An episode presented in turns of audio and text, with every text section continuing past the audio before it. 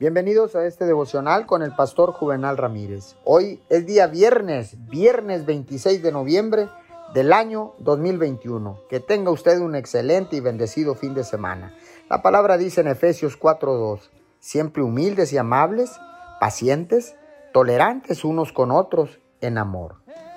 Es fácil esperar que todos sean como nosotros o como creemos que deberían de ser, pero Dios quiere que disfrutemos de las personas que ha puesto alrededor nuestro, no que las juzguemos y las critiquemos. En su momento de oración, pídale a Dios que lo ayude a formar el hábito de encontrar lo bueno en la gente y no sus defectos. Todo el mundo tiene defectos y estamos llamados a ser pacientes y a soportarlos. Si hay personas en su vida que tienen hábitos o costumbres diferentes a los suyos, aprenda a apreciarlos. Aprenda a apreciar esas diferencias. Dios las ha hecho únicas, así como lo ha hecho usted.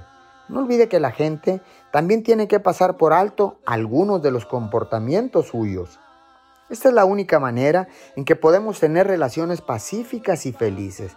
Todos debemos practicar ser pacientes y aceptables. Señor, gracias porque no desperdiciaré mi energía tratando de cambiar a otras personas, porque yo no tengo el poder para cambiar ni transformar a nadie.